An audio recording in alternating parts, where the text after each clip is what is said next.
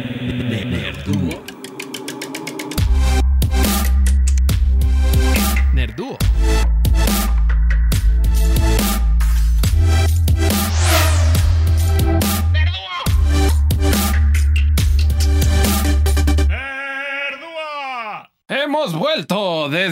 Más allá, aquí para traerles su podcast de preferencia, su podcast de las cosas más nerdas de la semana, en donde presentamos dos mejores amigos, el señor Jesucín Villalpando, alias Chucho. ¿Cómo estás, Chucho?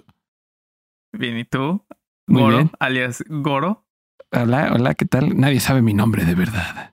Siempre digo el tuyo, pero nunca digo el mío.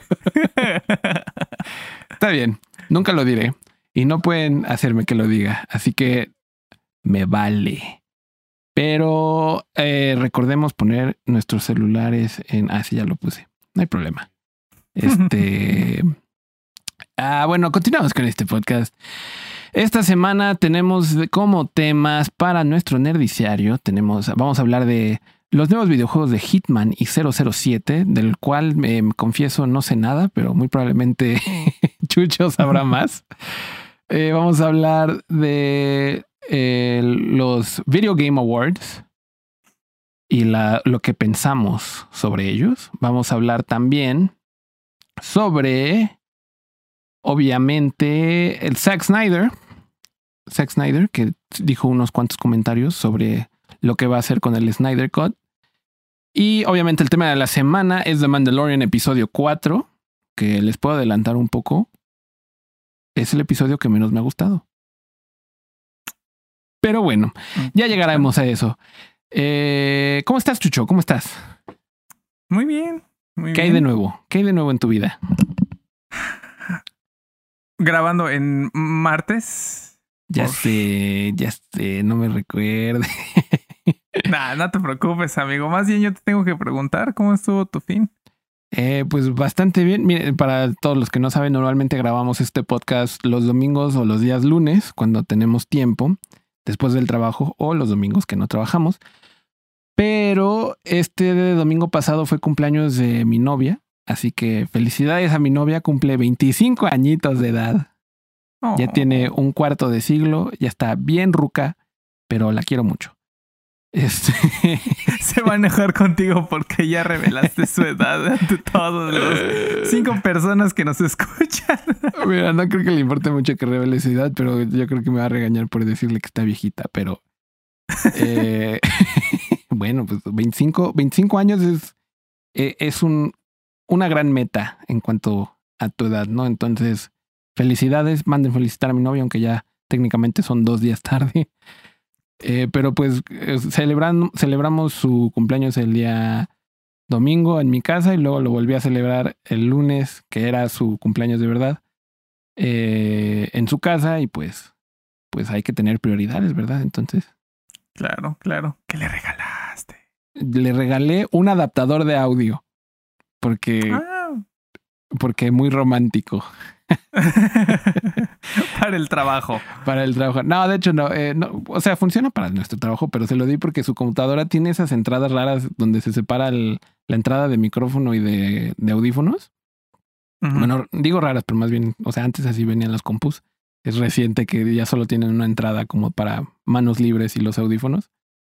Y entonces le regalé un adaptador para que use sus audifonitos que tienen el adaptador. Este, digo que tienen el, el micrófono y, y que con el adaptador puede separar la señal para que use el micrófono en, en, en la compu. Y en realidad Uh. eso no sirve para jugar Valorant, para que no tengan que usar el micrófono de su compu y que se escuche como el ventilador o otras cosas en el fondo. Pero bueno, sí. Esa es la razón de por qué estamos grabando tarde, porque también el podcast de esta semana sale en miércoles y no en martes. Eh, pero pues a quién le importa, nadie sabe que estamos haciendo este podcast, así que no es como que nadie nos preguntó dónde estaba el podcast. Pero ya. Miren, eh, vamos a revelarlo en este momento. Es un gran secreto de Nerduo. Estamos esperando a tener 10 capítulos arriba para empezar a compartirlo. Y si estás escuchando esto en este momento y, y no, no, no conocías de Nerduo y de alguna manera nos hicimos famosos y ya estamos en el futuro y somos grandes podcasteros, pues puedes dejar un comentario y decirnos que, bueno, si lo estás viendo de YouTube, claro. Porque no sé si puedes dejar comentarios en otras plataformas. Pero si escuchas esto, dinos que escuchaste esto y sabremos que escuchaste los primeros 10 podcasts que se supone nadie escuchó. Entonces sabremos que eres un super fan from hell. Un super fan. Y, cuando tengamos 100 episodios, eh, Goro te va a invitar a comer al pie del cuchón. No, no. es el lugar que. Está bien fresa ese lugar. No, te voy a invitar a comer unos taquitos, pero yo voy a estar desnudo. Así que prepárate. Él va a ser el trompo al pastor. bueno, pues, ¿por qué no le damos. ¿Por qué no le damos comienzo a esto que con mucho cariño llamamos el nerdiciario? La primera noticia del mundo me la vas a tener que presentar tú. Normalmente presento yo las noticias, pero esta vez me las va a presentar Chucho porque yo no tengo ni idea de qué es lo que ha, qué ha sucedido en el mundo de Hitman y 007, amigo. Bueno, lo que sucede es que el desarrollador IO Interactive, que ahorita tiene, eh, que, hace los juegos de Hitman, es, eh, anunció en un trailer, en un teaser, que está trabajando en un eh, nuevo juego del 007. Que nada más le pusieron ahorita por lo mientras proyecto 007. Y este es realmente es una muy muy buena noticia porque previamente la licencia del 007, bueno, al principio todos los que jugamos GoldenEye obviamente sabemos que la licencia estaba a manos de Rare. Nada más estuvo por un juego, tristemente. Oh. Eh, después fue vendida a Electronic Arts, que tuvo varios juegos que tuvo, tuvo altos y bajos. Yo la verdad diría que de, todos los juegos que, que, sacó, yo diría que unos cuatro fueron realmente muy buenos. Eh, a mí mis favoritos de, Electronic Arts fueron Nightfire y um, Everything or Nothing, por ahí como del 2002, 2005. Y después la franquicia llegó a Activision, que realmente convirtió la franquicia o los juegos de 007 como en un tipo como Call of Duty, pero en lugar de ser un soldado eras Daniel Craig. Y a pesar de que yo, yo, yo una vez jugué uno que ah, era Quantum of Solace, nada más jugué tantito. No, realmente no, no, no me inspiró absolutamente nada. Y lo que aquí es la gran noticia es que pues los juegos de Hitman tienen un approach un poquito más diferente, ¿no? Como un approach más cerebral, más analítico. Eh, ¿Has jugado alguna vez un juego de Hitman? No, he visto la película y me pareció muy triste. Esa película sí es muy mala. sí.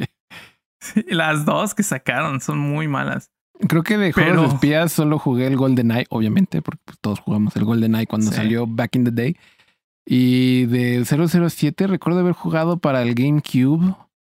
¿Cómo se llamaba? Que era, tomaba lugar en Luisiana, en Estados Unidos. Ah, era Everything or Nothing. Ah, ese, era muy bueno. La, la misión de la motocicleta eh, me acuerdo que la rejugaba y la rejugaba y la rejugaba. Y, y aparte, los que jugamos ese videojuego, crecimos pensando que la camioneta Cayenne de Porsche era como muy chingona y, luego descubrimos que el resto del mundo pensaba que era una porquería de automóvil. Pero pues era, era como su, su advertising del videojuego. Sí, y, y por ejemplo, ese juego a mí una de las cosas que más me gustó es que sí tomaba un como un ángulo un poquito más de espionaje, ¿no? Porque todas las misiones empezabas, empezando, infiltras, no sé, este, por ejemplo, en, ahí en Luisiana, eh, eh, infiltras como una misión eh, en el bayou y tenías que recoger un dispositivo, sabotear una máquina y eso. Sí. Y entonces aquí con los, con el desarrollador de Hitman, lo que todos esperan es que tomen esa como esa perspectiva única que, que, hace que los juegos de Hitman sean muy buenos y muy respetados por un cierto, cierto sector de, de, los gamers. Entonces, realmente, a mí en lo personal sí, sí me emociona mucho qué, qué, es lo que pueden hacer.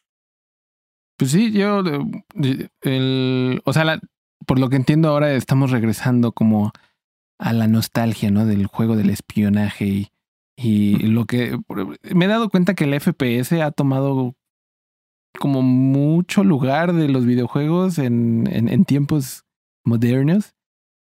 Y, y, también, o sea, mira, yo juego Valorant y lo que quieras, pero incluso el Valorant es un juego que me atrapó no por el FPS, sino por el valor analítico que tiene. Entonces, claro.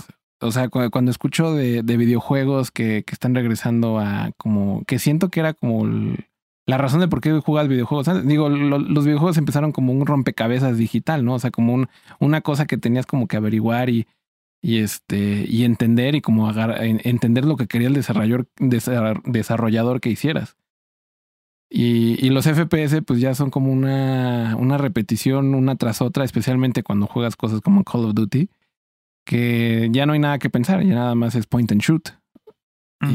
Y, pues, sí, sí, entiendo que es, es bastante emocionante, como cuando alguien anuncia que están regresando a la fórmula original o algo más parecido a, con lo, a lo que con lo que crecimos.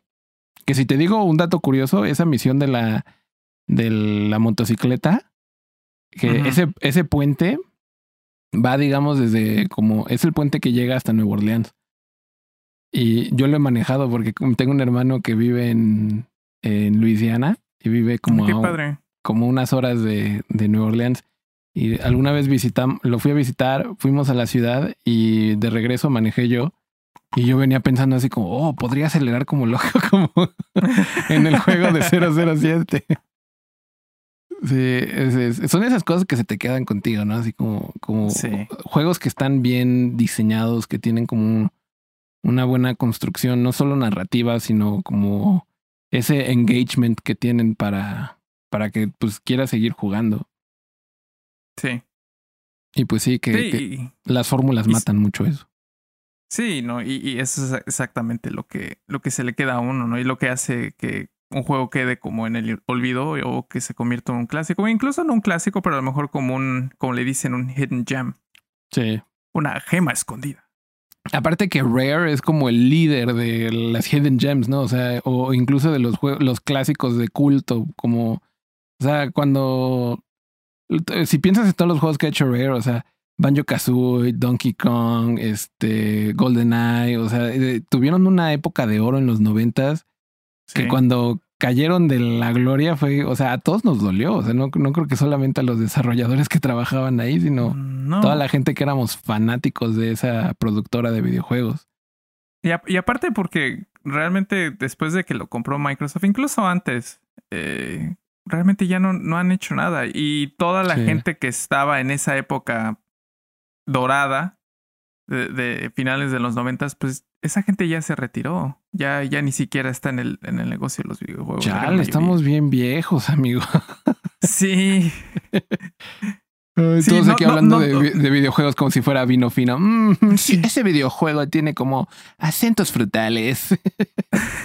no todos pueden ser como Hideo Kojima, Sakurai y Ed Boon de Mortal Kombat que llevan trabajando como 30 años en lo mismo. Sí, qué rollo, ¿no? Y yo creo que si no hubiera fallecido Shigeru Miyamoto, andarían las mismas, ¿no? Seguiría siendo Dirá, Mario. Dirás Iwata, ya, ya murió Shigeru Miyamoto. Ah, no, no perdón, Iwata, Iwata, perdón, perdón, perdón, perdón. Confundí japoneses, lo siento. si se muere Shigeru Miyamoto, yo creo que el mundo lloraría. Pero. pero sí, o sea, es, es justamente, o sea, pero bueno, hablando de Shigeru Miyamoto, es, es de los de las personas que siempre habla sobre cómo eh, los videojuegos lo primero que tienen que hacer es pues divertir, ¿no? O sea, y, y, y, y, es esta cuestión que creo que pues se ha olvidado. De, de, definitivamente son un medio de entretenimiento y hacer como las cosas más formulaicas, ¿no? Hacer Call of Duty del 1 al 83 y luego em, que tus otros videojuegos en que tengas en producción emulen ese videojuego que sabes que es el que vende, pues eventualmente la gente se da cuenta y, y, y pues qué bueno que nos estamos dando cuenta para que empecemos a, a pedir ya videojuegos que sean más, más entretenidos y, y, con mejores historias. Yo creo que por eso juegos como Uncharted y The Last of Us son como esa, e, e, esos como, pues como decíamos, ¿no? Esas gemas que han salido entre la, el, el desierto de los videojuegos. De, de lo mismo. Sí, de lo mismo. Y, y bueno, y sobre todo de aventura. O sea, es muy difícil para mí recordar un, un, videojuego narrativo en los últimos tiempos que haya sido así realmente un hit como lo solían ser en, en, en final de los 90, inicio de los 2000, ¿no? O sea, nosotros crecimos con videojuegos que eran completamente sobre la historia del videojuego, ¿no? O sea, tus Zeldas, tus Metroids, tus. incluso Mario. O sea, aunque fuera una narrativa muy simple, había una historia detrás que dirigía todo el gameplay de, de del videojuego. Y por eso eran buenos los juegos de James Bond. O sea, por eso yo recuerdo eh, este GoldenEye y también este. ¿Cómo se llama otra vez, güey? Everything or Nothing. Everything or Nothing. Porque, pues, te sentías James Bond. O sea, de verdad sentías que estabas en una misión. Es, la misma idea que hablando de Hideo Kojima de Metal Gear. O sea, sientes que estás tú avanzando la historia. Claro. No que tienes que matar 40 güeyes y luego ver un cutscene y luego matar 40 güeyes y luego ver un cutscene y luego matar 40 güeyes y luego ver un cutscene. o sea, eso es Call of Duty en esencia. Bueno, bueno, aunque algunos juegos de Kojima es es primero ves un cutscene y después juegas un segundo. Sí. Metal Gear Solid 4 no es como la epítome de eso. O sea, si te saltan los cutscenes, puedes acabar el juego como en 10 minutos. Te lo juro. Oye, pero hablando, hablando de, de, juegos. Hablando de juegos muy respetados y de desarrolladores legendarios, ¿qué opinas de los Game Awards? Mira, vamos a abrir esta sección del nerdiciario con el preámbulo de que yo pienso que todas las premiaciones, sea los Oscars, los Grammys, los Video Game Awards, los Streamies, los Shorties, los de TV novelas, los Arieles, cualquiera, este, son un show de, mira, este es mi amigo y lo quiero mucho y le di una estatuita, ¿no? O sea, I don't believe in awards por, por, el simple hecho de que pues, e, es, un, es un premio que se da a la industria a la industria. Claro. Y este, pero dejemos de ser, eh, como diría mi mamá. Bueno, no, más bien como diría yo a mí mismo. Dejemos de ser, dejaré de ser mamón por un momento. Porque la verdad es muy divertido cuando sacan las listas de los nominados y decir, ah, yo no hubiera nominado ese, yo no hubiera nominado ese. Así que de lo que he visto, este año se me hace también muy interesante como la, lo polarizante que fue y el, como la opinión de todos. Porque con todo y la pandemia fue un muy buen año para los videojuegos. O sea, bastante. No hay nada mejor para la industria de los videojuegos que algo que obliga a todos a estar en casa y tener que entretenerse de alguna manera. sí. Por fin, por fin todos los que se burlaban de que no la pasábamos adentro encerrados jugando videojuegos y no salíamos. pues sí. Y sinceramente, o sea, por ejemplo, eh, mira, empecemos con la primera lista que vemos. Tenemos aquí Game of the Year. Están nominados Animal Crossing New Horizons. Estoy de acuerdo porque definitivamente fue una gran moda del, del año la gente jugando Animal Crossing y invitándose a sus islitas. Y, y incluso hasta lo hablamos, ¿no? O sea, se utilizó dentro de las elecciones de los Estados Unidos el poner islitas para que la gente votara por Biden. Entonces, definitivamente fue un fenómeno cultural, estoy de acuerdo. Game of the Year, ¿no? Pero luego tienes cosas como Doom Eternal y Final Fantasy VII Remake, que digo, nada en contra de ellos, fueron muy buenos videojuegos, pero así que digas, uy, qué shock en, en, en, en la industria hicieron, pues no sé. Siento que eso lo pusieron de, relleno. Yo, yo creo que eh, porque yo sí jugué el primer. Eh, el primer Doom de este nuevo como reboot de It Software. Y yo, yo, yo, pues no he jugado el, el, nuevo, principalmente porque quiero esperarme un Play 5 para poderlo correr al máximo. eh, yo creo que tu compu lo corre mejor que el Play 5. puede ser. Pero, pero siento que ese juego, en lo personal, creo que es incluso, podría ser un, incluso un poquito más importante que la secuela, porque sí fue, fue una gran combinación entre como un, un shooter retro, como tipo, eh, pues sí, como tipo Doom o Quake. Eh, claro. Y algunas mecánicas nuevas, y especialmente también eh, una narrativa bastante interesante con bastante lore.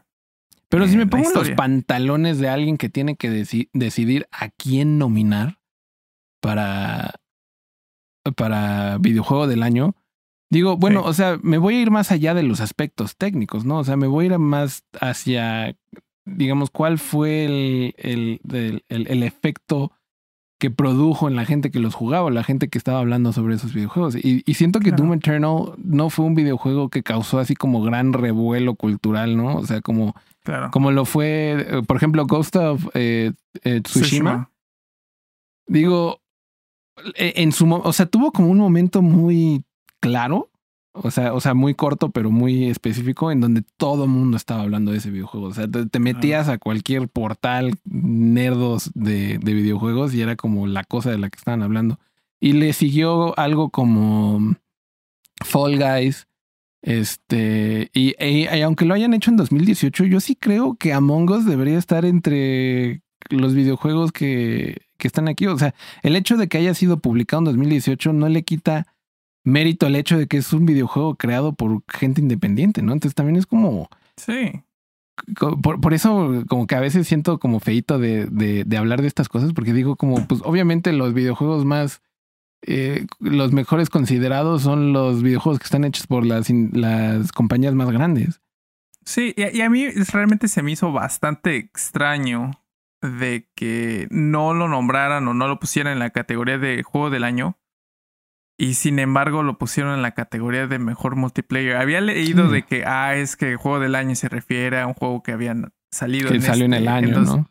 Ajá, da- 2010 2020 o final de 2019. Por eso, por ejemplo, Jedi Fallen Order este, está nominado en mejor Action Adventure. Pues sí. Que yo, de yo en lo personal, por ejemplo, eh, a mí ese juego me gustó bastante. Sí, aparte es Star Wars. Star Wars es lo mejor del mundo. Star Star Wars para 100%. siempre. Star Wars. Por si no se habían dado cuenta. Para, no, no nos pueden ver porque pues este es un podcast y es completamente de audio. Pero si tuviéramos una un acompañamiento visual a nuestro podcast, verían la pared de Baby Yoda que está construyendo el compañero Chucho. Tiene dos Baby Yoda, su Chewbacca y un... Se me olvida cómo se llama. Le llamaré Teporingo de. Star Wars. Al Borg. Este, y algo me dice que conforme avance el tiempo vamos, voy a empezar a ver cada vez más parafanalía de, Star Wars en sí. esa parada, en esa pared. Pero bueno, regresando al tema, o sea, claramente veo un sesgo loco porque, digo, bueno, yo tengo un sesgo por un videojuego que me gusta mucho, pero no sé tú, si hablamos de videojuegos que han hecho como mucho impacto en este año y que son de este año y que como que generan una comunidad muy rápido y que han hecho polémica y que la gente habla de y que la gente sigue jugando Valorant. No, Sabía que ibas a decir eso. Pues, pues sí, o sea, tenía que hablar al respecto de esto porque es como, digo, sí es el videojuego con el que estoy traumado ahorita, pero definitivamente, o sea, salió en, en el beta, se acabó creo en, en junio, mayo o junio, y lo anunciaron en, en abril. Ese que es, es de este año, ¿sabes? O sea, y, y ya está, hay una comunidad de esports para el, para el videojuego. Sí. Entonces, o sea, es como, o sea, ¿por, por qué no Riot? ¿Sabes? O sea, y, y entonces empiezo a, a pensar así como deben ser las compañías que están peleadas, ¿no? Y quien organice Video Game Awards no le gusta Riot porque es chino. Entonces, no, no sé, pero no sé, yo juego del año definitivamente, yo hubiera puesto Among Us. Ah, Yo, yo lo hubiera puesto entre Animal. Crossing y Among Us. Sí, ese era porque, mi- porque, por ejemplo, el, el año que salió Rocket League, por ejemplo, ese fue un año que realmente ganó el que el, el, el, que debió de haber ganado. Juego del año, O sea, pues sí. Porque ese fue el juego que causó totalmente como una Revuelo. revolución. Pues sí. Y hablando de Rocket League, tampoco está nominado a nada. Y este año Rocket League tuvo como un revamp porque lo hicieron free to play. Entonces hay un buen de gente jugando Rocket League y streameando Rocket League. Y Sí, yo, por ejemplo, aquí en, en la parte de Best Community Support, yo ahí podría haberlo. ahí pusieron Valorant. Y. Valorant tiene probablemente de los peores community supports que he visto en mi vida. Tiene bugs tras bugs, tras bugs, tras bugs. Y hacen cosas que nos hacen enojar a todos. El, el más interesante aquí de Best Community Support realmente es este No Man's Sky. Pues sí. Es, es, es increíble que ese juego realmente haya renacido de las cenizas. de la nada. Es el fénix de los videojuegos. Pero pues sí, yo se lo daría a él porque, o sea, qué clase, qué buen community support que dijeron, bueno, Sí. este, sé que no funciona el videojuego, déjenlo, volvemos a hacer y se los damos. No hay mejor support que eso, supongo. No. Pues sí, o sea, es una. Es una, es una cosa loca. Y luego Fall Guys también está en, en Best Community Support. Bueno, digamos, los, de, los juegos nominados a Best Community Support es Apex Legends, Destiny 2, Fall Guys, Fortnite, No Man's Sky y Valorant. Y veo a Fall Guys en esta sección y digo, ¿por qué Fall Guys no es juego del año? También. O sea, fue otro que causó eh, un gran impacto y digo, pues no sé, no sé, Y- no sé. Aquí y- algo, a- a aquí mí- algo me huele raro, Chucho. A mí hay un poco como de discrepancia como en... Y esto siempre es algo que he dicho que por eso el- el- los Game Awards de Jeff Keighley no... O sea, están padres para ver los trailers y eso, y, pero nunca van a ser tomados en serio porque, o sea, hay un chingo de discrepancias en, en- en- como en el criterio de nominaciones. Claro. Por ejemplo, porque a pesar de todo, ¿no? O sea, por ejemplo, cuando ves los Oscars que, ah, esta película está nominada a mejor película, no, a mejor edición. Bueno, no, o sea, Pues, hay ciertos estatutos. Está nominada a mejor score. Ah, pues tiene que tener ciertos estatutos, que tener música, tiene que tener música original, etcétera, etcétera. claro. Pero, por ejemplo, en la parte de mejor multiplayer, sí está Animal Crossing y te digo que está Among Us. Call of Duty de- Warzone. Y, y, por ejemplo, a mí en lo personal me gusta, me gustó mucho el modo de Warzone que salió este año de Call of Duty. Pero, pues a mí se me hace un poquito como injusto de que, él- eh, de que ese juego está ahí, sabiendo de que es un juego que salió el año pasado y de que era un juego, un modo de juego que habían prometido que había- iba a salir eh, en el lanzamiento. Claro. Entonces, Pues y realmente, realmente el juego, por ejemplo, el modo de Warzone estuvo en beta hasta, creo que hasta junio o mayo, y ya después salió la versión completa. O sea, O sea, y mejor multijugador ponen Animal Crossing, que siento que 90% de ese juego lo juegas solo y luego es 10% en donde invitas a tus amiguitos a tu isla. sí, porque eh, eh, ahí realmente el criterio de multijugador es de que nada más estás en un, compartiendo un mismo espacio, pero no tienes una realmente una interacción al 100%. O sea, Y yo me vuelvo a preguntar por qué no pusieron Valorant ahí. no, Valorant sí está ahí. ¿En mejor multi- multijugador? Sí, está Animal Crossing, Among Us, Call of Duty Warzone, Fall Guys y Valorant. Ah, pues mira, es que aquí en mi lista que me pusiste no está Valorant. Ah, pues Ah, que gane mira. Valorant. Nah, pues ya. Yo, yo diría que gane Valorant porque Valorant ni siquiera se puede jugar solo. Así que si lo juegas solo es muy triste. Y de todos modos tienes que jugar con otras personas. O sea, te ponen con randoms. Sí. Sí, yo, yo me gu- yo, de hecho, el- por ejemplo, el Warzone me gusta mucho jugar en, en solos porque cuando juegas Call of Duty con randoms, este, nada más escuchas tóxico. a personas, eh, escuchas a niños o a personas que están escuchando hip hop o que lo está rega- regañando su mamá, etcétera, etcétera, etcétera. Ay, pues bueno. ¿Por qué no hacemos esto? ¿Cuál es tu lista de tres videojuegos del año? ¿A quién le darías tú el premio? Ah, Y no importa el año. ¿Cuáles son tus, tus tres videojuegos del año? de, de todos los años No, no, no, de, de que has jugado en, en, la pande- en este año pandémico. en este año. O sea, ¿cuáles son los Ah, tres videojuegos que te... Yo, hubiera puesto, bueno, hagamos esto, yo hubiera puesto una categoría que sea así como videojuego que me hizo dejar de pen- pensar en la pandemia. ¿Cuáles son tus tres nominados que te dejaron de hacer, que dejaron que no pensaras en la pandemia? Ese es un muy buen este. Mira, yo tengo los tres míos. Los míos, obviamente, obviamente, Valorant. Ajá. Tengo Rocket League, porque la verdad, yo lo compré el mes antes de que lo hicieran free to play y no me arrepentí, la verdad. O sea, ese juego es, eh, es extrañamente terapéutico. O sea, el, el- Ujú. el estar como constantemente golpeando el estúpido balón. Sí. Y tercero pondría Among Us, porque la verdad, Among Us es un videojuego que me hizo jugar con, con amigos que no juegan videojuegos tradicionalmente. Claro. Entonces, para, para mí eso debería ganar el juego del año, porque fue, fue una cosa loquísima que, todo mundo empezó a jugar ese videojuego. Hasta en YouTube, todo, todas las personalidades, gente que no juega videojuegos empezó a hacer este let's plays de, y streams de Among Us. Y este, pero esos serían mis tres. Esos son como los tres videojuegos que jugué el año y me dejaron de pensar, me hicieron dejar de pensar en, en la pandemia. Son, son muy buenos juegos. Yo diría que en tercer lugar, eh, yo creo que Jedi Fallen Order al principio, porque lo compré a final del año pasado, pero no, no, no lo jugué como hasta que los las primeras dos semanas de. ¿De COVID? no, de hecho, las, las primeras dos semanas de, del año. Del año. ¿Tú dirías que después de la pandemia o antes también? Ah, está bien, o sea, de 2020, pues, pero. Sí. Y bueno, en segundo lugar. Que hayas jugado en 2020. Sí. En segundo lugar sería Warzone, Call of Duty, porque justamente cuando empezó la. Porque eres una chica básica. Sí, porque soy una chica básica. No, porque realmente sí es muy buen juego. no, sí lo he visto. La, verdad está, bien está muy bien diseñado.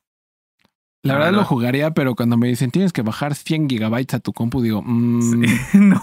no. Sí, yo tuve que comprar un disco duro para poder instalar todos los updates.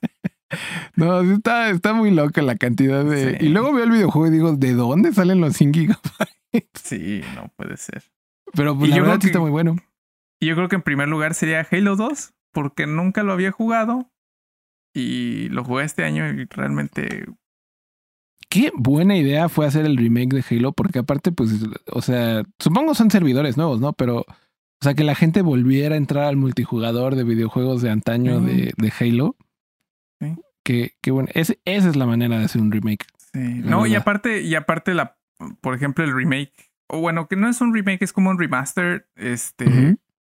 Eh, o sea, yo jugué todo el juego completo eh, con como las gráficas actualizadas, pero de vez en cuando le cambiaba a las, a las gráficas originales y realmente me sorprendió, realmente dije, wow, en este, en el 2004 cuando salió realmente sí se veía bastante bueno, o sea, se veía muy bien. Yo lo tenía, yo lo jugué, es el único Halo, creo, aparte del Halo ODST. Ah, no, el Reach lo compré porque lo jugaba contigo, güey. Sí. porque, porque jugábamos Halo juntos y, todavía me acuerdo cuando compré Halo Reach, me fui a Pericuapa y el día anterior de que saliera el, mundialmente el juego, en Pericuapa ya lo estaban vendiendo. Sí, entonces. y lo fui a comprar, tú estabas esperando tu preorden, ¿o no me acuerdo? Sí. y, te, y te mandé un mensaje, mira lo que tengo. Ah, qué buenos tiempos. Halo Reach era muy bueno, la verdad. Creo que el Halo Reach fue el, que empezó mi amor por, por los FPS, pero los que están como más pensaditos, ¿no? Claro. Pero bueno, ¿por qué no? Nuestro último tema de la semana es sobre Zack Snyder y las cosillas que ha empezado a el, el bueno, salió el trailer y luego le hicieron una entrevista sobre eh, lo que está haciendo con el Snyder Cut y salieron cosas interesantes, como por ejemplo que van a agregar cuatro minutos del Joker. Y me digo a mí mismo, ¿queremos cuatro minutos más de Joker de Jared Leto? y me respondo a mí mismo, no. ¿Sabes qué es lo peor? O sea, hay una, bueno, para los que no sepan, soy comunicólogo por título y profesión.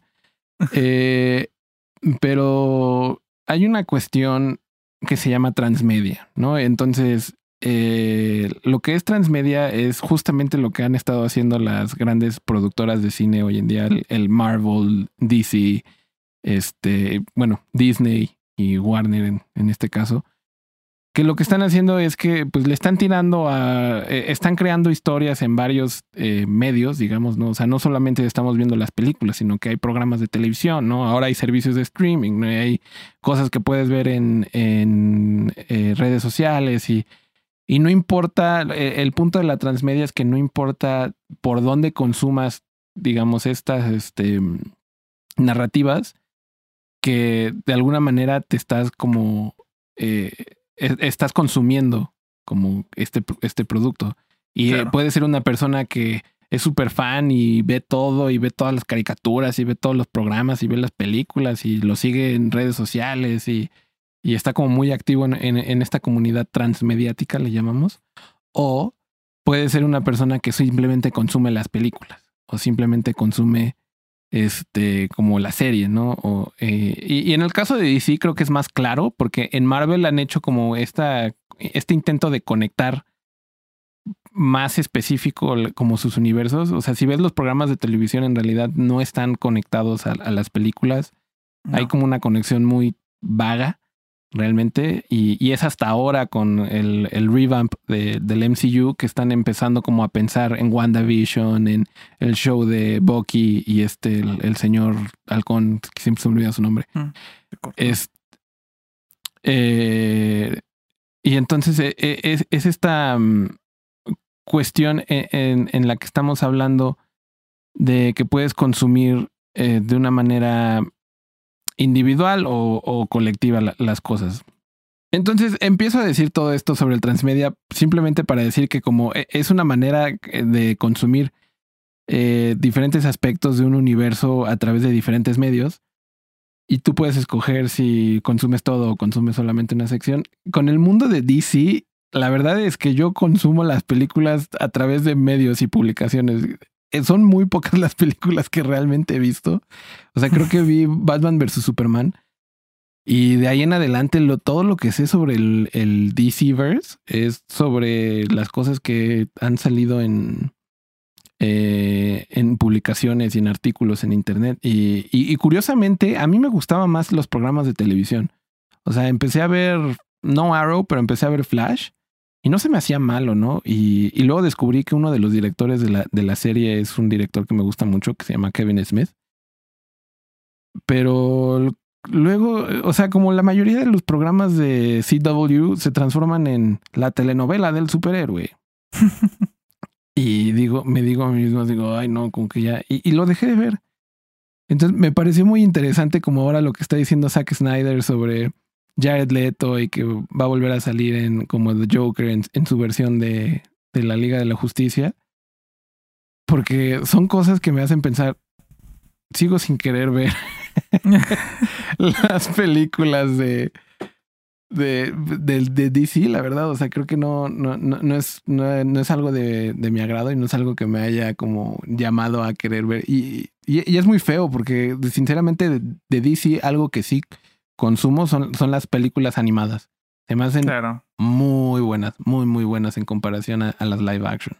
Que creo que, creo que es lo que posiblemente, bueno, empezando con Joker, eh, yo creo que van a, van a querer intentar y ahora con la película de, de, de Batman con Robert Pattinson, uh -huh. que van a querer como tomar ese, ese, ese, tipo de historias como lo hacen en los cómics, que son historias que sí hay un universo, obviamente, sí se entiende de que Batman eh, existe en el mismo mundo que Superman, pero no necesariamente tienen que a fuerzas colaborar o tener un universo compartido y las historias de una película para otra pueden ser completamente en universos diferentes.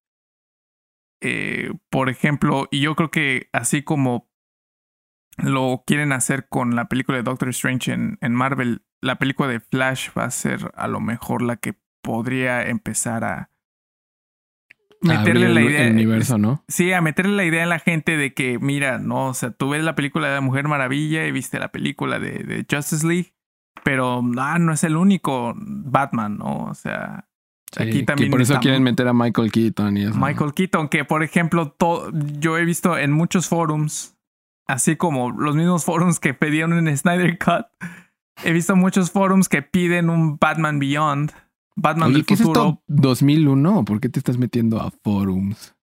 Porque a mí me gusta Reddit. yo veo ah, mucho bueno, Reddit. Bueno.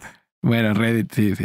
O sea, yo pensaba que estabas metiéndote así como www.snydercut.com y escribiendo sí había, en el blog. Sí había, sí había de The Free the Snyder Cut.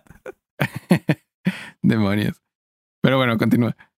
Pero, pero sí, por ejemplo, mucha gente está pidiendo eh, una película de Batman del futuro, de Batman Millón, con Michael Keaton haciéndola de un Bruce Wayne ya de edad Viejito. más avanzada. Uh, estaría buenísimo eso. Estaría y, excelente. Y, y, sinceramente, o sea, regresando a como el, el, rollo de que siento que las series de DC están un poco mejor construidas en cuanto a como la narrativa en general. O sea, el, lo que hicieron de Flashpoint en, o bueno, Crisis on Infinite Earth le llamaron en, en, la, en, la serie, fue muy bueno. O sea, literal combinaron eh, incluso hasta estudios de producción en, en ese eh, eh, en ese especial que hicieron, creo que era de cuatro episodios. Y terminaron incluso incluyendo al Flash de las películas, ¿no? O sea que de alguna manera abrió la idea a que todo el mundo de DC puede estar conectado o no. Sí, porque incluso hasta, estaba, eh, estuvo Brandon Routh como Superman. Y, Tom Welling, del Superman de Smallville. El Superman telenovela original. Pero sí, o sea, se me hizo muy interesante eso y yo creo que eso fue como, no sé si lo habrán hecho a modo de prueba o más bien los productores de la serie de televisión pues tuvieron esa mejor idea de, cómo hacerlo y ahora son es la, los productores de las películas que están como siguiendo en esos pasos y diciendo, ay, pues ¿por qué no hacemos lo mismo? ¿No? O sea, pues sí. Es, es, muy curioso de pensar, pero algo que sí de lo que dijo últimamente Snack Snyder es que dijo, y esto voy a poner el, el, el, prefacio a decir que siento que esto es algo que diría un cineasta, pero que le pones comillas antes y al final a la palabra cineasta, que dijo, la versión, la mejor versión de la Liga de la Justicia para mí sería en blanco y negro. Yo decía, blanco y negro. O sea, de verdad, hay una escena de la Liga de la Justicia en donde sale Superman con un traje negro. Y entonces si pones la película en blanco y negro, le quitas todo el impacto al hecho de que el traje es negro. Podría ser rojo, podría ser, podría ser morado. Pero si toda la película está en blanco y negro, aparte de que los enemigos de, del universo de DC son todos amorfos. Sí. O sea, son todos grises y, y pues realmente sin, sin, mucho carácter comparativamente con alguien como Thanos, ¿no? Que literal es un hombre morado con armadura dorada. Este. O sea, imagínate, o sea, pues, no le veo como mucho sentido. ¿Qué le agrega realmente ponerlo como en, en, en blanco y negro?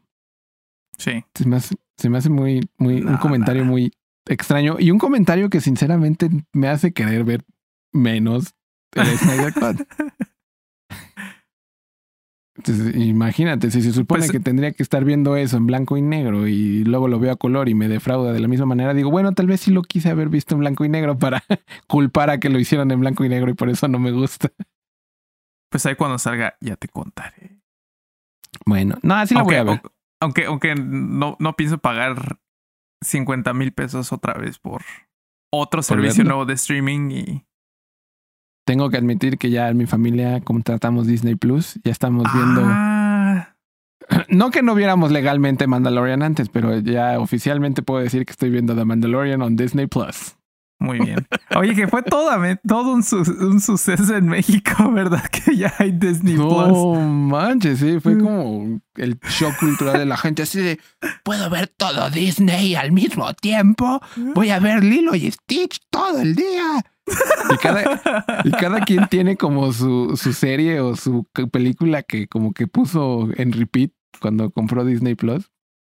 Aparte que como tienen Fox, o sea, ¿cuál dirías tú que es la, la, bueno, saliéndonos un poco de tema antes de entrar al tema de la semana, pero ¿cuál dirías tú, querido Jesús, Chucho, que es la caricatura que el mexicano ama por excelencia?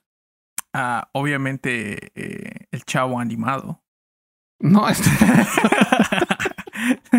pero, pero que no los Simpson no, no, no, no, no están todas las temporadas, no están las más nuevas. No, eh, ya las pusieron completas. Justo estaba hablando con, con, alguien sobre eso y, y, digo, imagínate que le dices a un mexicano, puedes ver todos los Simpsons en esta stream te lo ganas, o sea. Pues, pues, pues, a mí fue una de las razones por la cual contraté Disney Plus aquí cuando salió la primera vez. Sí, pues sí, o sea, es, es, es, pues, hay un antes y un después de Los Simpsons en, en, México. Digo, en todo el mundo, ¿no? Pero en México especialmente, especial, eh, por, por la el doblaje que le dieron, la gente lo repite como, o sea, creo que hay más gente que recuerda frases de Los Simpsons que la Biblia en México. Y eso es decir mucho. O sea, En, un, en uno de los países más católicos del mundo que pueda citar más un capítulo de, de Los Simpson está, está canijo. Sí, sí, está, está, está rudo, ¿eh? Pero, pero pues sí, ya, ya tenemos Disney Plus. Y adivina, adivina qué fue lo primero que vi en Disney Plus. Ah, obviamente viste The Mandalorian. Vi el episodio 4 de The Mandalorian. El episodio en donde eh, justamente, no lo dijimos en el podcast, pero el queridísimo Jesús Villalpando, alias Chucho, eh, lo dijo después de que grabamos la semana pasada, dijo, ¿sabes qué? Por eso no empecé este, digo, ya sabrán porque no, no, no, no empecé gritando este podcast. Pero el queridísimo Chucho me dijo así muy sabiamente, me dijo, ya revisé los directores de los próximos capítulos y Dave Filoni no va a salir en el siguiente, sino hasta el que sigue de ese. Así que Ahsoka Tano no saldrá en el siguiente episodio. Y dicho y hecho, el señor Nerdo, que anda investigando los directores antes de ver el capítulo. Yo siempre me espero al final del capítulo para ver quién lo dirigió. Pero esta vez sí lo investigamos y en efecto, este fue el capítulo en donde eh, el Mandalorian encuentra a sus amigos de la temporada pasada, sus amigos de Navarro, Cara Dune y Grief Karga, eh, y encuentra un planeta que está reformado, que está haciendo, eh, que, están eliminando toda la malicia y toda la scum and villainy, que siempre es como una frase que repiten en, en Star Wars de, de, su planeta. Y de nuevo tienen una algo que pedirle a The Mandalorian, porque claro, The Mandalorian no puede llegar a ningún planeta y salir de él sin ningún problema. Tiene que resolver algún problema de alguien sin ninguna paga en lo absoluto. y este, y toda la gente que le pide ayuda espera que le ayude sin decir que no. Eh, bueno, que le repararon su nave. Que acuérdate, en el podcast, de hecho, el broadcast pasado te dije que no iba a salir tampoco a Tano. Yo, yo, antes de que supiera lo de Dave Filoni, te dije, ah, de seguro lo que va a pasar es de que se va a estrellar en un planeta o la, la, nave va a tener, necesitar reparaciones.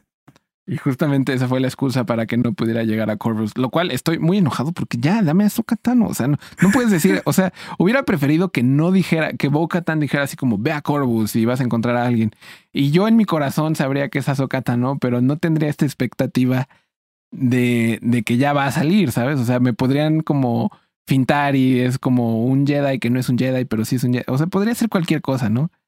Y ya al final sale a Sokatano y grito, pero pero dijeron su nombre, entonces ahora es como de, ya dijiste su nombre, ya me arruinaste la sorpresa, es como si mis papás me hubieran puesto los regalos de Navidad y hubieran abierto la puerta en la noche y, me hubieran dicho así como, ya llegó Santa Claus, idiotas, y somos nosotros, y cierran la puerta, ¿no? pero no pueden salir. me dieron el regalo, pero no lo puedo tener. Claro. Así me siento. Entonces, eh, pero pues, pues bueno, nos dieron este episodio que la verdad, o sea, me está gustando mucho como la construcción y la narrativa de esta segunda temporada, incluso más que la primera, pero siento que este episodio cayó un poco en un vicio que le encontré a la primera, que es como como obviamente están como muy inspirados en películas de vaqueros y películas de samurái de antaño eh, y, el mismo Dave Filoni y John Favreau lo han dicho así como que se están intentando inspirar de las mismas cosas de las que se inspiró George Lucas para generar esta serie. Pero a veces siento que lo hacen tanto que que ya es como de o sea quieren forzar al vaquero en, en, en, en el mando y, que, y, que, y que llega un pueblo y puede arreglar cualquier problema, ¿no? Y es el, el, más chido. Y digo, eso está padre, pero la construcción de este episodio sí fue de como... No sé ni por dónde empezar, pero la verdad sí me gustó. O sea, no voy a decir que no me gustó, pero es el primero en donde sentí mis ojitos cerrarse, específicamente en la escena en la que están escapando. Ah, bueno, tienen que. El favor que le piden a The Mandalorian a cambio de reparar su nave es que tienen que ir a. Eh, quieren ir a destruir una base imperial que queda en Navarro, pero que Cara Dune y Grief Karga no sienten que puedan hacerlo ellos solos. Así que le piden ayuda al Mandalorian ahora que regresa y van los tres a destruir la. la. Eh, la base imperial. Y ya cuando entran, destruyen y se vuelven locos todos. Hay una escena en donde una persecución y entonces salen los Stormtroopers y los matan. Y luego salen los TIE Fighters y los matan, ¿no? Y ya, ya, o sea, como que ya me siento viejito porque la escena de acción fue la en donde me estaba quedando dormido. Y me dije mismo, Dios mío, ¿qué, qué está sucediendo? Es, Pero, que, es que ya has visto, es que ya has visto demasiado Rebels, por ejemplo, donde el Rebels. Los, Sí, los, episodios, sí, los episodios que no avanzaban la narrativa eran los episodios de que iban, hacían esto contra el Imperio. Ah, el agente Sí. Cowell se enojaba y les mandaba unos TIE Fighters y escapaban. Sí, sí, sí se sintió muy así, porque como Rebels y Clone Wars era pues, también como para niños, ¿no? Entonces, o sea, había como episodios en donde era como. en- me acuerdo mucho del episodio de los droides en Clone Wars, lo Ajá. odié. O sea, mucha gente lo ama. Mucha gente lo ama. Y yo también, o sea, es como. Está chido el episodio, pero no me lo pongas. Lo pusieron justo a la mitad del arco en, en donde estábamos descubriendo como el rollo con, eh, con Darth Maul y Darth Maul regresando y no sé qué. Y es como de ahora chingate un episodio de droides. ¿Sabes? O sea. y digo, bueno. To- to- pues, todos, todos los que vimos ese episodio éramos el, el, el, comandante Wolf. todos encabronados en ese episodio. Sí, y lo peor es que está bueno. O sea, Sí, creo, no que le malo. hicieron como. eh, La, la neta fue como más una falta de respeto al episodio, el, el lugar en donde lo pusieron. Sí. Que realmente lo que, que fuera malo o algo así. Y, y Sí, este episodio. eh, tiene tiene razón, por algo ejemplo- muy similar con este episodio. Sí, aparte porque, por ejemplo, en, en lo que está diciendo de, de- de Clone Wars, porque eh, Clone Wars los episodios no eran en orden, o sea, los ponían en cuestión de, de la línea temporal. Había episodios que de la tercera temporada, ah, estaban antes de los episodios de la primera temporada y, o sea, había como un Claro. desorden total, entonces no había necesidad.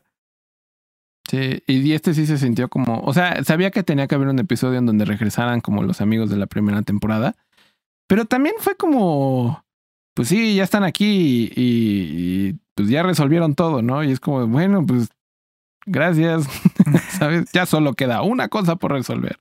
Claro. Pero aún así, como todo episodio de Mandalorian, que es una la joya maestra que es, tiene las joyas en el episodio y las cosas que sí me interesaron mucho es, por ejemplo, algo en lo que no había pensado es como el, el estrés postraumático que la gente tiene después de haber perdido Alderaan. O sea, la gente que vivía en Alderaan, que es el, el planeta que famosamente eh, este mm, Grand Moff Tarkin explota enfrente de la, de la reina, di- digo, de la princesa Leia. eh, cuando la atrapan en el Tante 4 en, en episodio 4. Entonces, e- es el. Ese planeta explota y pues toda la gente ahí muere y desaparece. Y toda la gente de Alderaan que no estaba presente en Alderaan cuando explotó, perdió todo en un instante. sí. Entonces, como darle ese giro a, a- bueno, no giro porque ya sabíamos, ¿no? Pero, o sea, que, que Cara Dune tenga esa historia y, cómo están, como, cómo llega el piloto después de que destruyen la, base imperial.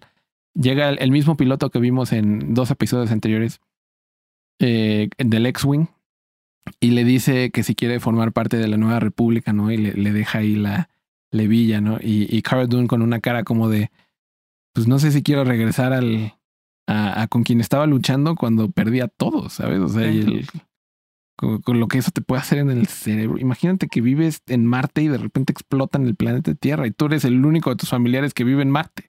Claro. O sea, y probablemente porque si, si eres alguien que vive fuera como, como de tu planeta, lo que te hace sentir bien es que siempre hay alguien esperándote como en casa. Digo, hablando ya como de emociones y sentimientos, lo que sea. O sea, si- siempre es bonito pensar que hay alguien esperándote en casa, ¿no? Y cuando toda tu casa la explotan y deja tú tu casa, tu, Tu- tu vecindario, tu planeta, o sea, todo es adiós. Sí. O sea, está, está, está, está muy fuerte y, y sí me emociona como ver hacia dónde van a crecer a Cara Dune. O sea, hace un personaje muy fuerte.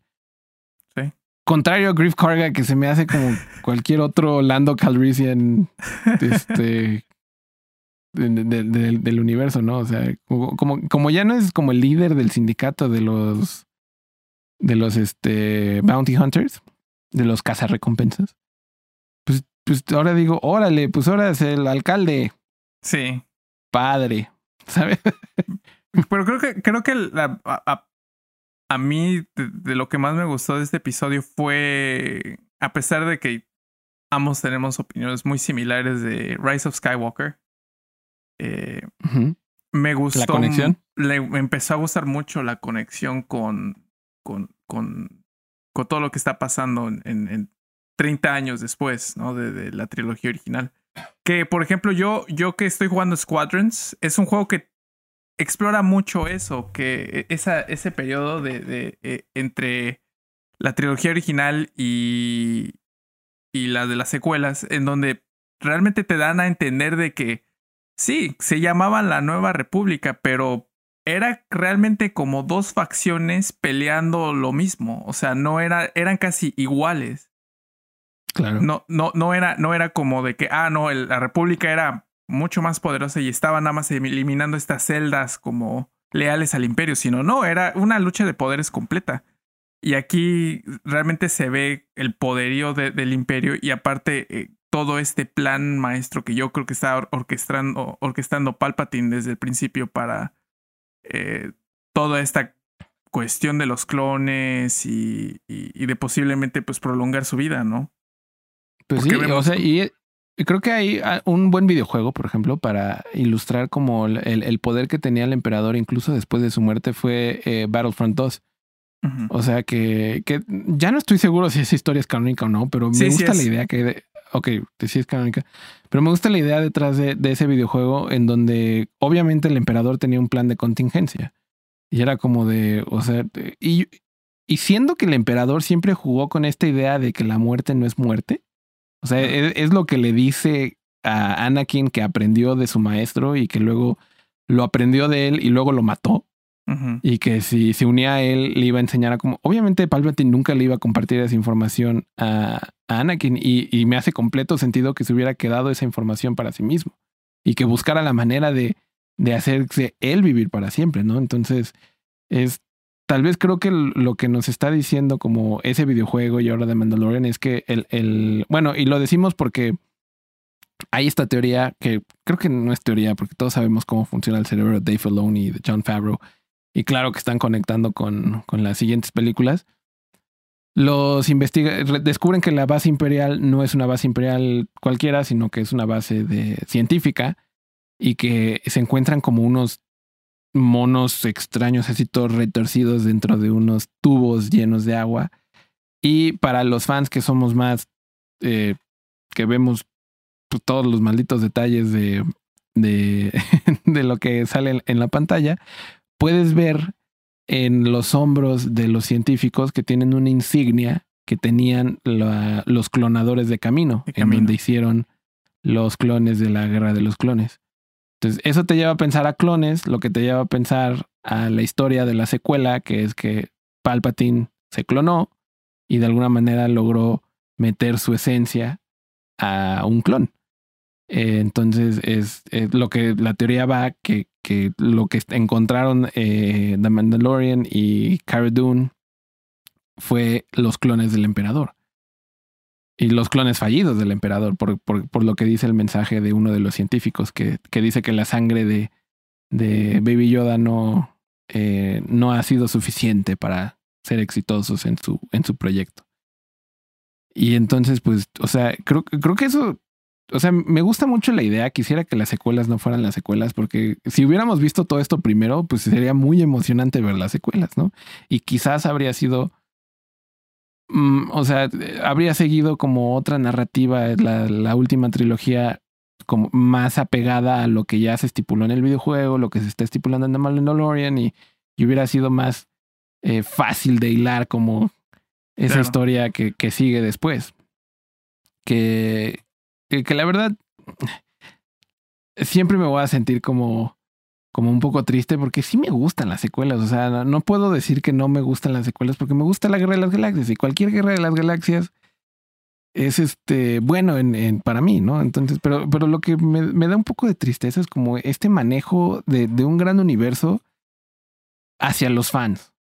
Y creo que gracias al cielo que muchos fans se han estado dando cuenta de esto, que cuando, cuando se hace construir una historia para los fans, porque los fans lo pidieron de cierta u otra manera, o sea, el famosísimo fan, fan service, lo único que terminas haciendo es haciendo un lado la historia y lo claro. que realmente importa y lo que realmente nos gusta, ¿no? O sea, estuvo bien chistoso y bien padre que al final de episodio 9 le dieran su medalla a Chewbacca, pero ¿qué nos agrega eso a la historia? ¿Sabes? ¿Qué me importa? O sea, si, si no le hubieran dado la medalla, siempre hubiera sido el chiste en Star Wars, ¿no? Que son racistas con los Wookiees. y a nadie le importa. Pero pues, o sea, pero bueno, nos dieron ese momento, ¿no? O sea, nos dieron más momentos con Lando y, y, todos los personajes de antaño eran como, eh, como que estábamos esperando que algo dijeran o que algo sucediera, que, que, nos recordara las cosas que ya habíamos visto. Y pues creo que eso fue la, lo que estuvo mal con, con las secuelas. Más bien, lo que queríamos era que nos dieran algo nuevo que no hubiéramos visto antes, como The Mandalorian. Claro. Entonces, por, eso, aunque este episodio de esta semana fue algo eh, underwhelming para mí, lo aprecio mucho porque me está, nos está dando esta nueva conexión, nos está dando como, como un poco de esperanza de que las secuelas pueden eh, retomar su camino. Ah, y, y, aparte, si alguien puede hacerlo es Dave Filoni. Todos odiaban las, las precuelas y las hizo buenas. Sí, porque, porque es lo que te iba a comentar de que de un periodo de que, que en la línea temporal de Star Wars son tres años, que es The Clone Wars, la guerra de los clones. Realmente eh, con la serie de Filoni pudo explorar tanto y hacerlo tan rico que cuando ves episodio 2 y después ves episodio 3, si recuerdas todo lo que viste eh, en la guerra de los clones, eh, la episodio 3 se hace mucho mejor. O sea, todas las escenas antes de que Anakin caiga al, al lado oscuro hacen sentido. Y creo que eso es algo de lo que Dave Filoni hace ser, sabe hacer muy bien. Que es completar las historias y meter un poquito más, enriquecer, enriquecer el, el lore. Justo estaba hablando con uno de mis hermanos sobre eh, como lo que sucede justo antes de que Anakin eh, en episodio ah, de lo, que vemos hacer a Anakin en episodio 3 que es eh, justo el final que le dieron a Clone Wars, ¿no? O sea, eh, Anakin, la última vez que lo vemos está hablando con Ahsoka y Anakin está intentando hacer que Ahsoka regrese a los Jedi y que Ahsoka como que de alguna manera pues, pues, pues vuelva y, y Ahsoka lo vuelve a negar, le acepta el regalo y como que lo deja pues pues tonto, Anakin, así como de, pues, o sea, empatiza un poco con ella porque sabes que, o sea, tú sabes que empatiza con ella porque los que ya vimos episodio 3 sabemos cómo termina odiando a los Jedi Anakin.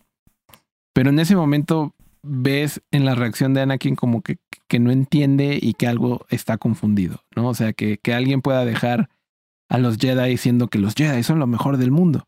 Pero Ahsoka ya aprendió algo diferente, ya sabe que los Jedi son parte de un juego político de que, que hace menos a cierto tipo de personas, como lo vimos en los episodios de Ahsoka antes de que se reencontrara con Anakin. Y entonces hace muchísimo, me encanta esa historia de, de, de, ver a Anakin, ver a alguien que es capaz de rechazar a los Jedi y que no está conforme con ellos.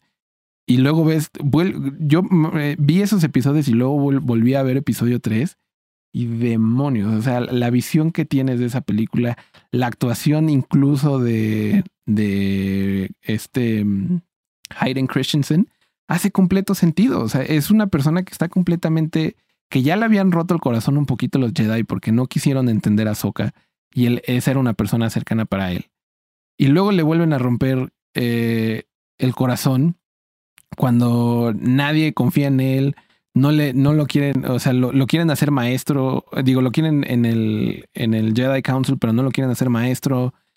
Este, tonterías así que dices, wow, ¿no? O sea, como que, eh, pues en realidad es culpa de los Jedi y todo lo que le pasó a los Jedi, ¿no? Lo, lo, hacen en su soberbia. Lo hacen espiar a alguien que era como un mentor para él, ¿no? O sea, que... Pues sí, y era su confidente. era su confidente que no pueden entender, ¿no? Que, que, que, que que es como espiar a, como pues, un, amigo. A un amigo o incluso como un padre, ¿no? Como lo puede ser Obi-Wan.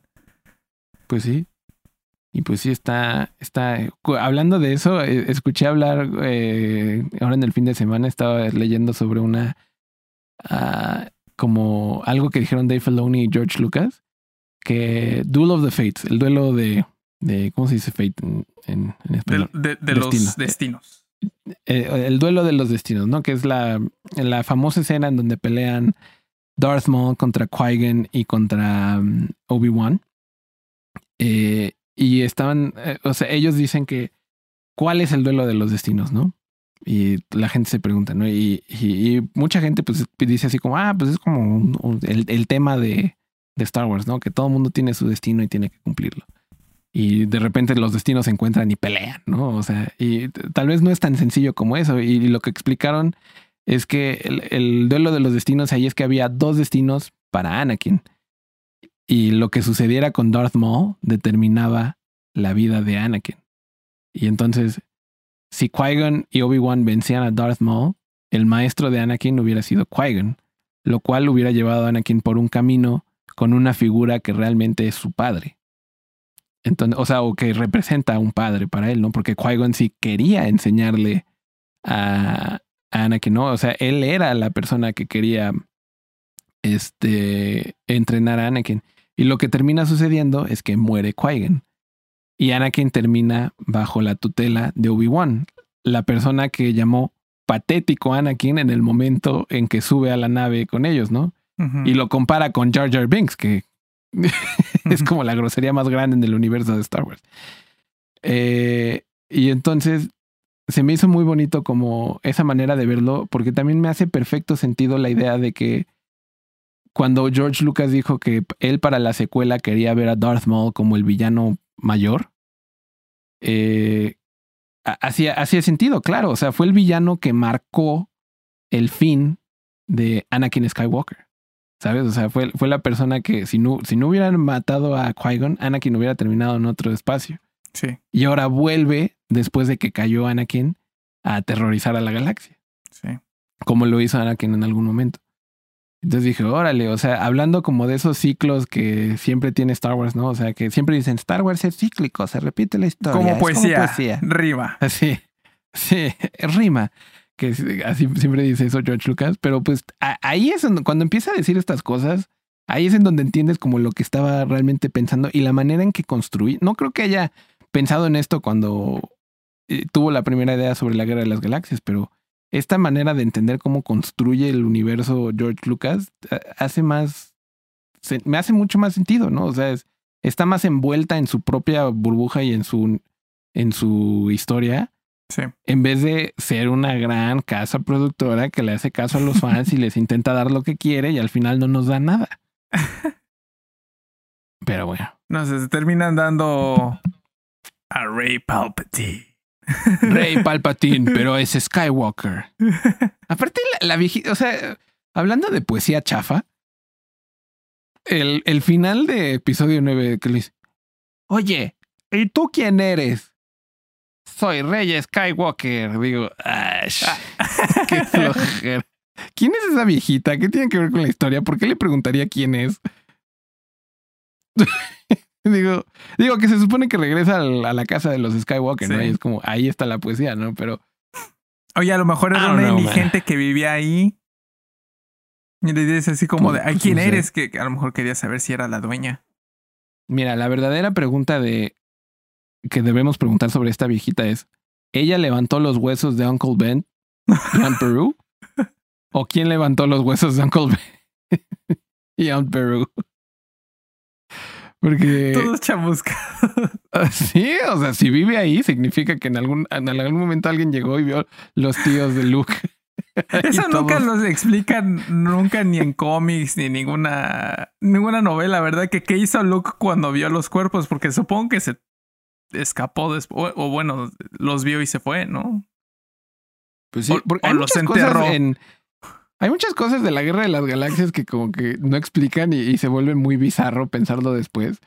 Como, por ejemplo, ahora ya hay una explicación de que, por ejemplo, este, cuando tienen que viajar a Bespin, que no pueden usar el, eh, ¿cómo se llama? La velocidad de la luz en el halcón milenario. Y ese, ese tiempo que se tardan en llegar con Lando es el tiempo que entrena Luke con Yoda. Claro.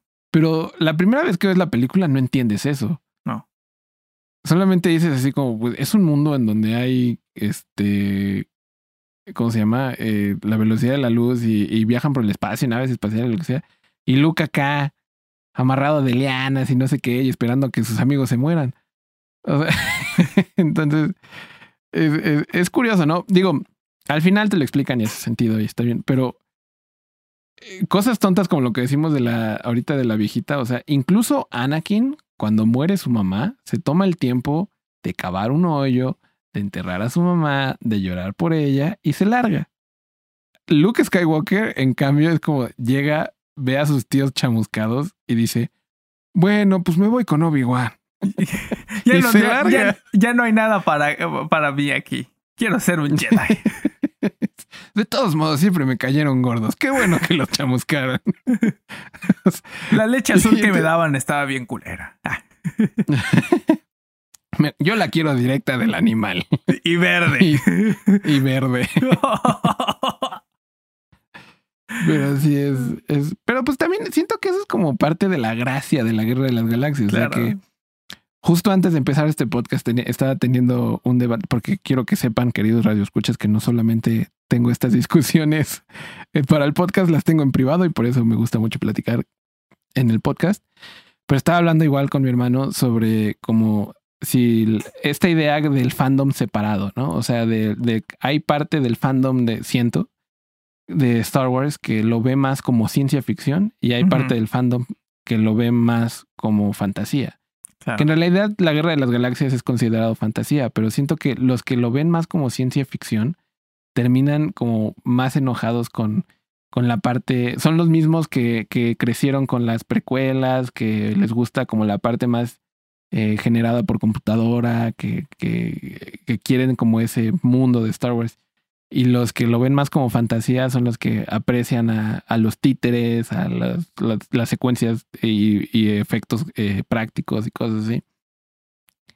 Y en el mismo sentido, creo que, que eso es como el, la gracia que tiene Star Wars. O sea, que, que puede ir y venir de entre. Eh, porque hablando de, de, lo que hablé hace rato de transmedia, ¿no? O sea, tiene muchos medios también. La guerra de las galaxias también es, es este transmediático. Pero de alguna manera, cada vez que te enfrentas a una nueva versión o a una nueva historia en este universo, hay una curva de, de, de, de que te tienes que acostumbrar a. Por ejemplo, cuando empezamos a ver Clone Wars, nadie quería ver Clone Wars. ¿Quién quería no. ver una caricatura de, de Anakin y Obi-Wan? Lo queríamos ver con actores. Y sin embargo, fue un gran hit. Y a todo el mundo nos gustó. Y, y preferimos al Anakin de las caricaturas que al Anakin que nos presentaron originalmente en las, en las películas. Pero fue a través de este acostumbramiento que, llegamos hasta ese punto, ¿no? Y entonces creo que eso era como lo que mi corazón quería con las secuelas, ¿no? O sea, que me estaba acostumbrando a que el mundo había cambiado, a que las historias tenían que cambiar con ella, a que lo que sea que me presentaran en, en las secuelas iba a tener como este proceso. Y sin embargo, solo fue así como, pues, no me dieron nada, no me dieron nada de dónde colgarme. Muy reiterativo. Y, y, y, y siento sí. que, que, que, eso a mí en lo personal, siempre tengo que mencionar a The Last Jedi. Eh, una de las cosas que a mí, el momento en el que yo dije, ok, si hacen esto, si hacen esto, sería realmente lo mejor que pudieran hacer en esta película y realmente haría que esta película fuera la mejor. Que fuera el momento en el que Kylo Ren le ofrece a Rey que se una a él y yo dije, ah, eso sería muy interesante, ¿no? O sea, y al final te cuentas, la película termina igual. O sea, nadie va. En un beso muy extraño. Sí. O sea, que la verdad yo siento que iba para allá. O sea, porque mucha gente critica el beso y dice, como, ay, es que no lo entiendo. O sea, porque uh, digo, yo, yo lo critico la, la idea del beso entre Rey y Kylo porque habían pintado esta historia entre Finn y Rey. Claro. O sea, o sea, eh, claramente había como un triángulo extraño ahí entre Finn, Kylo y Rey, ¿no? Por un lado, como la, el bad boy, la mala influencia, y por otro lado, el good boy, que, que el, o sea, muy Ducky, ¿no? En Sixteen uh -huh. Candles, ¿no? O sea, que, que es el, el, mejor amigo que nunca le hacen caso. Y, y la verdad, la, la, idea del beso me gustó porque fue un beso en donde muere Kylo Ren. O sea, fue un beso de, digamos, casi éxtasis, ¿no? Así como de hemos sufrido tanto tú y yo juntos que es, esto es como la expresión máxima de lo que sentimos. No lo vi como un beso de amor, lo vi como un beso de, de, pues, de, de adiós. Uh -huh. básicamente, ¿no? O sea, no, no sé qué más decirte, o sea, no, sé cómo puedo expresarte el agradecimiento que te tengo por haberme ayudado en esta última etapa de, de, de, mi crecimiento. Entonces, ese beso sí se me hace muy poético, por ejemplo. Y entiendo por qué a la gente no le gusta. Que, por ejemplo, a mí una de las cosas que más me gustó de, de, de Rogue One fue de que eh, Gene Erso y Cassian Andor terminaran, por ejemplo, no, yo, yo pensé ah, cuando se, ya este Scarif, eh, la estrella de la muerte, eh, le lanza un rayo y ya está a punto de explotar. Yo dije, ah, de seguro se van a besar. Y me gustó mucho el, ¿Y no? el hecho de que se abrazan así como de que ya nos vamos a morir, ¿no? Y se terminan muertos abrazados. Se me hizo una expresión bastante como humana. De, de, de, pues sí. Que eso es algo que cualquiera haría, realmente. Si tienes a alguien ahí junto, pues si te vas a morir, pues vámonos. Pues sí, ¿no? Y o sea, y podrá tener su relación más cercana Rey a Finn en lo que tú quieras y crecieron juntos y lo que sea, pero pues Rey tiene una relación a través de la fuerza con, con Kylo, ¿no? Que, que también eso es algo que criticaron mucho, pero creo que a los fans de la caricatura, al ver, o sea, que, empiezan a decir que las duplas y ustedes son una dupla, o sea, gracias a Dave Filoni dije, ah, claro, una dupla, ¿no? Es como lo que hizo Darth Maul con, con este... Ezra. Con Ezra. Y entonces para mí fue como muy normal, pero cuando vi que la gente estaba enojada dije, ah, no todo el mundo ve las caricaturas. No, y a mí, a mí algo de lo que realmente espero es que, a pesar de que ya habíamos hablado de, de toda esta parte del mundo entre mundos, eh, tus opiniones y eso, a mí espero de que lo empiecen a meter, por lo menos que lo mencionen en como en la historia pasada de Ahsoka, ¿no? Sí. Espero. Sí, porque, porque es una parte importantísima de Rebels al final. Pues sí, o sea, a mí lo que me encanta de esa parte de la historia de Ahsoka y que, que espero que ahora sí salga la próxima semana, eh, que en realidad Ahsoka es un personaje que no debería estar en el momento que está. No. Debió haber muerto. Y gracias a que Ezra la salva, pues está como en... Eh, y eso es lo que me encanta de Dave Filoni. Puede decir, no, este personaje no está muerto me vale, hazle como quieras. Y la gente dice, sí, sí, está bien, ¿no? O sea, creo que podría traer de regreso a Mace Windu y todos diríamos, sí, gracias. Porque incluso, incluso en, Rise of Skywalker, cuando se oyen todas las voces de las personas, de, los Jedi pasados, se oye, por ejemplo, obviamente a Anakin, se oye a Mace Windu, se oye a Yoda, se oye a eh, Obi-Wan, se escucha a Kanan Jarrus, que eso se me hizo excelente, pero no se escuchó a Sokatano y todos los fans de ¿Qué? ¿Por qué no está Sokatano? ¿Ya se murió? Y. pues no. Dijo pues algo así como de mm, no. Y pues sí, o sea, e, eso creo que también me parece. Eh, también, pero también te hace pensar así como de de dónde aprendió a hablar a través de la fuerza Kenan Jarrus y Mace Windu. Sí. Cabe mencionar, cabe mencionar que Kenan Jarrus ya al final de, de, de Rebels, ya cuando ya no bueno, no al final, sino después de la segunda temporada, ya cuando había perdido su visión y eso, ya estaba en una conexión con la fuerza bastante, bastante fuerte. Pues sí. ¿Pero Mace Windu? Bueno, Mace Windu. No lo sé. Es que Samuel L. Jackson y él lo puede hacer todo. Vi una teoría muy padre. hay un, no sé si conoces a Star Wars Theory. Obviamente, mi pelón favorito. y tiene una, tiene una teoría muy padre de nuestro otro pelón favorito, Mace Windu, que, bueno, Samuel L. Jackson, que dice que eh, cuando murió Mace Windu, eh, en realidad, cuando se supone que muere, no muere y entonces tiene, termina como escondido porque, pues, la Orden 66 y se esconde y, se esconde en algún eh, planeta remoto como, como Yoda. Y cuando y dice que podría ser que en The Mandalorian sería muy curioso que encuentren a Mace Windu, o sea, que que Ahsoka como que diga, "Ah, es que yo no soy Jedi y no te puedo ayudar, pero conozco a alguien que puede ayudarte con Baby Yoda." Y que lo envíe que lo envía con Mace Windu y de alguna manera descubre, porque ya sabemos que está Boba Fett, ¿no? O sea, de regreso que Boba Fett descubra que va a buscar a Mace Windu, Boba Fett lo sigue, Mace Windu como que le ayuda a The Mandalorian o lo que sea, y la historia de, de Mace Windu termina en que Boba Fett mata a Mace Windu. Consigue su venganza. de que mató a, a, a Jango Fett. Y dije, órale, eso suena muy padre.